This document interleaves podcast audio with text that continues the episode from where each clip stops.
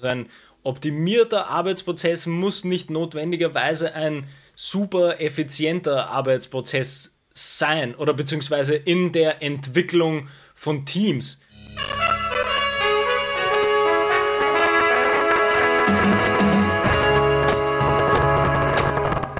Ja, diesmal haben wir uns einen kleinen Artikel äh, zurechtgelegt, den wir besprechen wollen, beziehungsweise eher so als Sprungbrett nutzen wollen, um vielleicht in andere Themen hineinzukommen.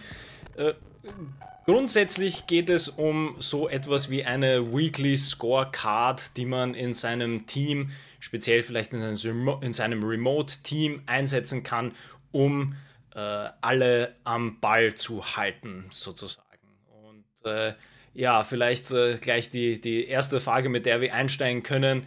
Äh, was ist ein Weekly Scoreboard und wieso wäre das denn überhaupt notwendig? Ob es jetzt ein Remote-Team ist oder äh, kein Remote-Team, das äh, lassen wir mal dahingestellt, aber so Scorecard, da, da bin ich immer etwas äh, skeptisch, weil für mich das sehr schnell abdriften kann in diese ungesunde Produktivitäts- und Effizienzkultur, die wir ja schon ein paar Mal erwähnt haben.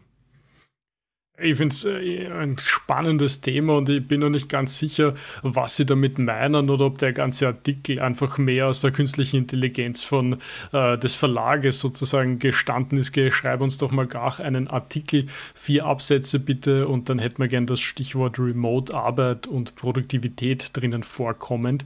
So kommt es ein bisschen vor. Es ist einfach, es geht darum, ja, na ist doch kein Problem, du machst das einfach äh, strategische Ziele und du teilst alle daran und dann kriegst du resultatorientiertes Arbeiten von deinem, von deinem Remote-Team.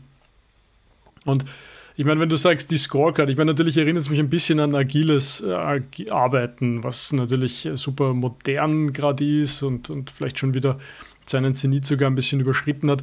Ich meine, wir haben natürlich auch zum Beispiel in der Arbeit unsere ein- oder zweiwöchigen Sprints. Aktuell jetzt sind es wieder zweiwöchige Sprints. Und man könnte natürlich argumentieren, dass die Frage, ob wir alle unsere Tickets in dem Sprint abgearbeitet haben, so eine Scorecard ist. Jetzt muss man natürlich sagen, dass unser Business da halt sehr so gut sich anlehnen lässt an, an eben an, an Tickets und an Aufgaben und klar, dann machst du mal eine Aufgabe und die ist dann erledigt und es gibt nie oder quasi nie so Routinetätigkeiten, die du irgendwie jede Woche tun musst, jedes Monat tun musst, etc. Sondern es ist einfach, okay, wir wollen dieses Feature integrieren, dafür muss ich erstens, zweitens, drittens tun. Und wenn du das getan hast, ist das Feature fertig und dann kannst du einen Haken drunter machen.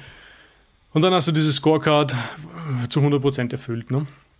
So wie du das jetzt beschrieben hast, mit ja und, und äh, wir, wir, weiß nicht, warst du fleißig, warst du oft genug vor deinem Computer, hast du genug, ähm, warst du rechtzeitig pünktlich zu deinen Meetings? Und wenn nicht, kriegst du minus zwei Punkte. Und wenn du pünktlich warst, kriegst du plus einen Punkt oder, also ich weiß nicht, was in so einer Scorecard drinnen stehen könnte. Es gibt einige Ideen, die mir da einfallen würden, die ich, glaube ich, nicht so als eine tolle Führungsstrategie sehen würde den du doch gerne gleich wieder vergessen würdest, weil sie einfach nicht so, äh, so sinnvoll sind. Ja, ich meine, an sich ist, ist, wie du es schon gesagt hast, ist der Artikel so ein bisschen ein Überblicksartikel, wo natürlich es nicht klar wird, was mit den Scorecards genau gemeint ist. Und ich gebe dir vollkommen recht, also es macht natürlich Sinn, eine gewisse Accountability äh, zu haben für bestimmte Projekte oder Arbeitsprozesse. Aber es sind halt irgendwie ähm, die Kritikpunkte sind halt vielleicht, dass es sehr schnell abdriften kann in, in sag ich mal, ungute Prozesse, die wir immer wieder erwähnen. Also wenn ich jetzt ein, ein, ein Scoreboard sozusagen nehme, auf das ich vielleicht nicht die richtigen Metriken nehme, wie du es jetzt schon gesagt hast, mit ja, war ich pünktlich da, habe ich meine 8,5 Stunden brav vor dem Computer verbracht oder, oder sonstiges, dann ist das natürlich sehr schlecht, so ein Scoreboard auf sowas aufzubauen. Und äh, auf der anderen Seite dann dieses Scoreboard wöchentlich reviewen zu müssen, wieder, kann halt auch in einen schlechten quasi weiteren Denk- und Arbeitsprozess führen, sozusagen. Das heißt, da muss man, glaube ich, sehr vorsichtig sein, dass man das nicht übertreibt mit dem Scoreboard, dass man die ganze Arbeit und den Erfolg des Teams nur auf so ein Scoreboard irgendwie runterbricht. Und äh, was natürlich richtig ist äh, und, und auch wichtig ist zu wissen, ist, welche Metriken man halt für sein Team festlegt und wie man diese quasi überprüft. Aber ich glaube, da kann man sehr schnell abdriften in, in quasi ein bisschen Micromanagement, wenn man dieses Scoreboard zu detailliert macht und dann ständig äh, hören möchte, ob man alle Checkboxen irgendwie geschafft hat bei dem Scoreboard. Ja, also Micromanagement wäre das eine Stichwort und wir wissen alle natürlich, dass das, ich meine, manchen taugt das, aber ich glaube, es ist ein eher überschaubarer Anteil. Was es mich noch erinnert hat, neben Micromanagement, ist halt eher so die Haltungsfrage dahinter, die uns natürlich oft beschäftigt.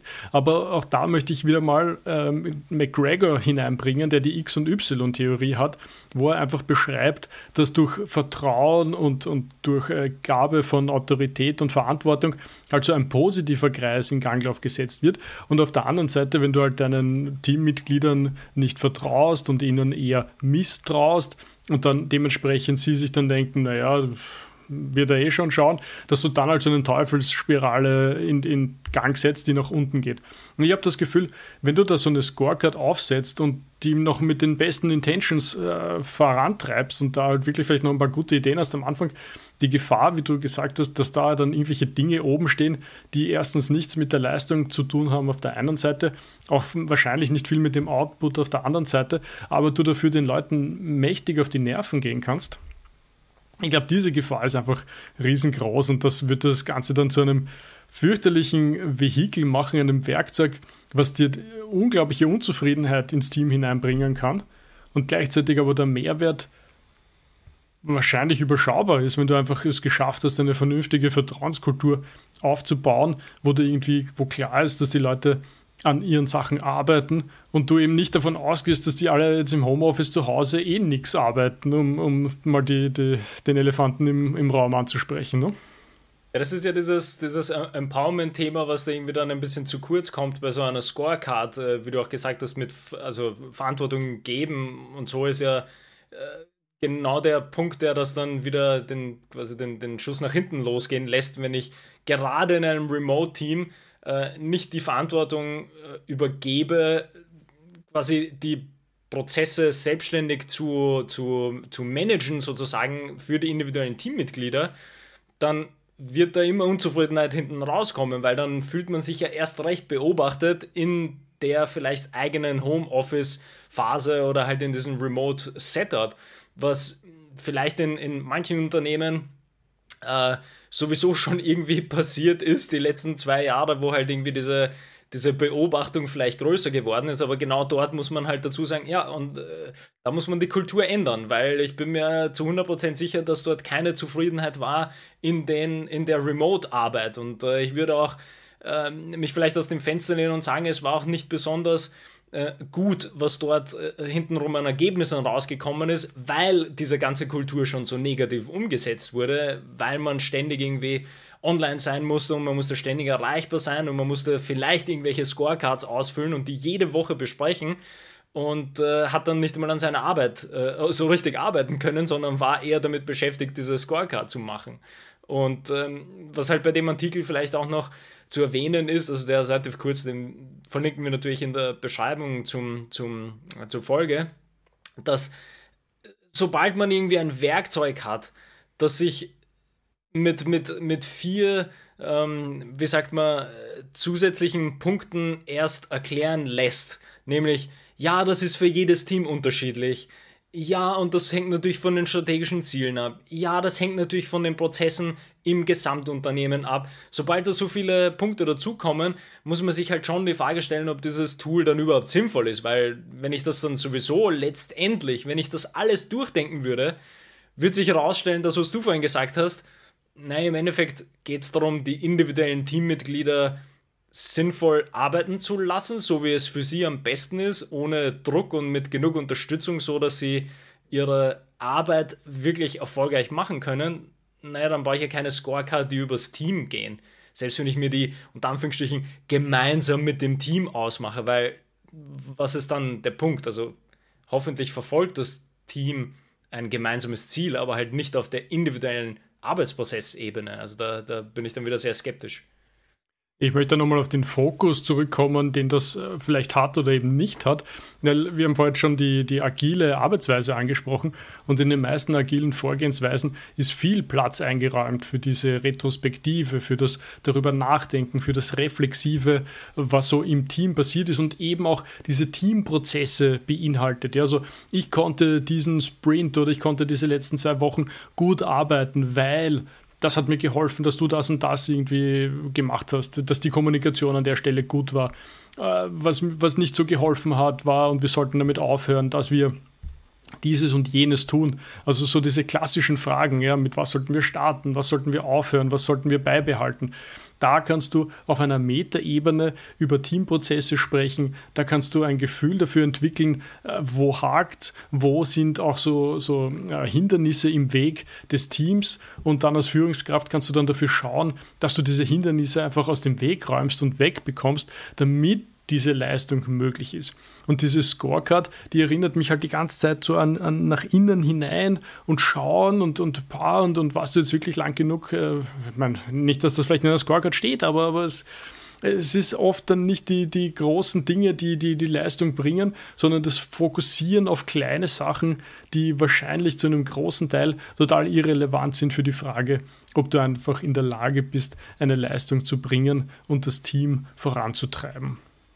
Was da vielleicht bei, bei dem bei dem Konzept, das da irgendwie beschrieben wird, weil ich glaube, da wird ein, ein, Unternehmen selbst beschrieben oder irgendein Team wird da selbst beschrieben, die da das halt umgesetzt haben oder, oder machen mit irgendeiner Art von Scorecard, ist das auf der einen Seite, darüber reden wir auch oft, ist es einfach besser, sozusagen die Verantwortung für die individuelle Person zu übertragen, weil dann kann ich mit einem Time-Blocking-Prinzip arbeiten, wo ich dann wie du es auch schon gesagt hast, dann reflektiere ich auch vielleicht für mich selber mit, naja, welche Prozesse sind mir locker von der Hand gegangen, wie kann ich vielleicht äh, mich besser konzentrieren, wo kann ich vielleicht Deep Work Phasen einbauen, wo brauche ich noch Austausch mit anderen Menschen aus dem Team, wo brauche ich Unterstützung, wo dann, wie du auch gesagt hast, die Kommunikation und das Vertrauen sehr wichtig ist, weil dann kann ich in den Punkten zu meiner Führungskraft gehen und dann um Unterstützung äh, bitten das heißt, da ist das Empowerment und das, das Verantwortung übergeben wieder auf dieser individuellen Ebene ähm, angekommen. Der andere Punkt, den Sie halt auch erwähnen, den, den man tatsächlich rausheben muss, weil ich den spannend finde, wie Sie das halt, ist halt jetzt nur ein Satz, in dem das beschrieben ist, aber wir sind ja relativ äh, kritisch oft gegen, gegen unreflektierte, sag ich mal, Teambesprechungen, die halt regelmäßig stattfinden ohne dass es für alle Teammitglieder klar ist, wieso man denn diese Besprechung in kurzen Abständen regelmäßig machen muss. Heißt nicht, dass man keine äh, regelmäßigen Teambesprechungen machen sollte, aber man muss im Blick haben als Führungskraft und kommunizieren, was denn der, der Benefit ist für alle, da dann teilzuhaben und wo man sich hinentwickeln kann. Was nämlich beschrieben ist, ist das, dass man sich über anhand der Scorecard freut man sich quasi gemeinsam über das, was man geschafft hat, was eine schöne Sache ist, würde ich argumentieren, und versucht dann natürlich dort, äh, wie du es auch gesagt hast, eigentlich so eine Retrospektive, man versucht halt die Sachen, die fehlgeschlagen sind, ähm, sag ich mal, auszumerzen oder zu verbessern. Das heißt, die zwei Dinge finde ich tatsächlich sehr gut. Aber ist halt wieder die Frage, ob das an eine Scorecard gebunden sein müsste, diese, dieses gemeinsame sich über Erfolge freuen oder dieses gemeinsame Reflektieren über Dinge, die nicht geklappt haben. Also ich weiß nicht, wieso man das an so ein Tool anbinden müsste und wieso das nicht in vielleicht anderen Teamprozessen schon irgendwie vorhanden ist oder dass man das irgendwie anders managt. Aber das ist genau mein Punkt von vorhin, ja. Also in einer reflexiven Einheit, ja, und das muss man natürlich auch ein bisschen mit dem Team üben und, und diese Offenheit und vor allem das, also zuerst das Vertrauen, dann die Offenheit äh, hineinkommt. Aber äh, all das, ich habe mir gerade gedacht, so ja, wenn du regelmäßig eine reflexive äh, Einheit machst, dann kommt es gar nicht zu dieser Situation, dass du einen Schurfix hast, wo alle Teammitglieder der Meinung sind, du nicht böse, das ist komplett unnötig, weil das wird schon beim dritten Mal, wo das stattfindet oder so, wird schon einer sagen, so du, boah, ich weiß nicht, jetzt sitzen wir da immer eine Stunde die Woche zusammen und eigentlich, ihr habt da nichts zu tun in dem Ding, warum sitze ich da eigentlich? Also das wird bei uns zum Beispiel total besprochen werden und dann, ja, na gut, schauen wir beim nächsten Mal noch, wie es ist oder so. Und wenn dann wieder drei Leute sagen, so du, für was tun wir das, dann wird das einfach nicht passieren. Und ich habe heute zum Beispiel auch, das war eine lustige, eine große Überraschung erlebt. Ich war mich noch eingeloggt in, in eine Besprechung in der Früh und die war halt nach sieben Minuten wieder vorbei. Und dann war die Überraschung groß. So, boah, ihr habt aber kurze Besprechungen. Und das ist so, ah. ja, wir haben einfach eine Besprechung zu, die, das ist eine regelmäßige Besprechung zum gewissen Thema, da werden die fünf Punkte abgearbeitet, die es gibt. Und dann sind wir fertig und dann gehen wir alle wieder. Und manchmal dauert es halt zehn Minuten, manchmal dauert es sieben Minuten und manchmal sind wir nach fünf Minuten einfach fertig. Und der, der Punkt ist halt, ja eh, na, was soll man denn machen? Soll man eine halbe Stunde beieinander sitzen und palavern? Wir, wir sind ja nicht. Und, und das kommt halt aus diesen, aus diesen Optimierungen heraus, die, nach denen man natürlich schon immer streben muss. Und, und ich weiß halt, ich sehe die, diese Scorecard in dem, in dem Bild irgendwie nicht, ja. Ich finde, ich meine, Optimierung ist ja, ist ja sowieso ein gutes Stichwort dabei, wo man, glaube ich, in, in vielen Verständnissen ist man halt sehr schnell in diesem Effizienzfokus drin, wobei ich fast sagen würde, dass die Dinge nicht unbedingt das Gleiche bedeuten müssen in den Arbeitsprozessen. Also ein optimierter Arbeitsprozess muss nicht notwendigerweise ein super effizienter Arbeitsprozess sein oder beziehungsweise in der Entwicklung von Teams. Und selbst wenn man das dann, wenn man, wenn man vielleicht lang genug darüber nachdenkt, dann kommt das Ganze natürlich einander wieder näher. Aber wenn ich an so einen Artikel denke, kommt halt für mich einfach wieder dieses Stichwort Produktivität und wir müssen effizient sein und Scorecards. Das muss alles abgecheckt sein, das muss jede Woche überprüft werden. Das muss an unsere Ziele gebunden sein. Das hat Key Metrics, das hat KPIs, das muss alles vermerkt sein. Und das ist aber nicht, das, das geht für mich in eine ganz andere Richtung als das, was du jetzt erzählt hast mit dem Meeting. Weil da geht es ja nicht darum, dass ich so schnell wie möglich dieses Meeting, ah, das muss jetzt kürzer als sieben Minuten sein, das nächste Mal schaffen wir bestimmt fünf Minuten, ah, jetzt waren wir nur bei sechs Minuten, ah, das ist schlecht, das müssen wir noch reduzieren. Sondern es ist eine Sache von, naja, was wollen wir besprechen? Die Fragen haben wir geklärt. Was machen wir jetzt? Naja, ich habe dort noch zu tun, du hast dort noch zu tun, ja, dann gehen wir weiter oder von mir aus machen die noch fünf Minuten, holen uns einen Kaffee, aber dann machen wir weiter. Also man muss ja nicht das irgendwie übertreiben auf wieder diese, diese, das ist halt das meine, diese schlechte Konnotation, die ich halt von sowas wie Scorecards habe, weil ich mir dann denke, dass da drin steht, ähm, die, die, wir müssen die Meetingzeit reduzieren um pro Woche um zweieinhalb Minuten, damit wir am Ende des Quartals ankommen bei einer Peak-Meetingzeit von 17 Minuten und 20 Sekunden und dann bekommen wir alles unter in den 17 Minuten. Also da ist ja diese, diese Mindset-Geschichte ist ja das, was da, glaube ich, sehr, sehr schnell schief laufen kann, worüber wir ja oft sprechen, dass man irgendwie, beginnen muss man beim Mindset, auch als Führungskraft, dass man mit einem sich das, das Mindset erstmal zurechtlegt und mit dem dann zum Team geht und nicht irgendwie äh, blind in Strategien und Zielen und Metriken und Effizienz hineingeht.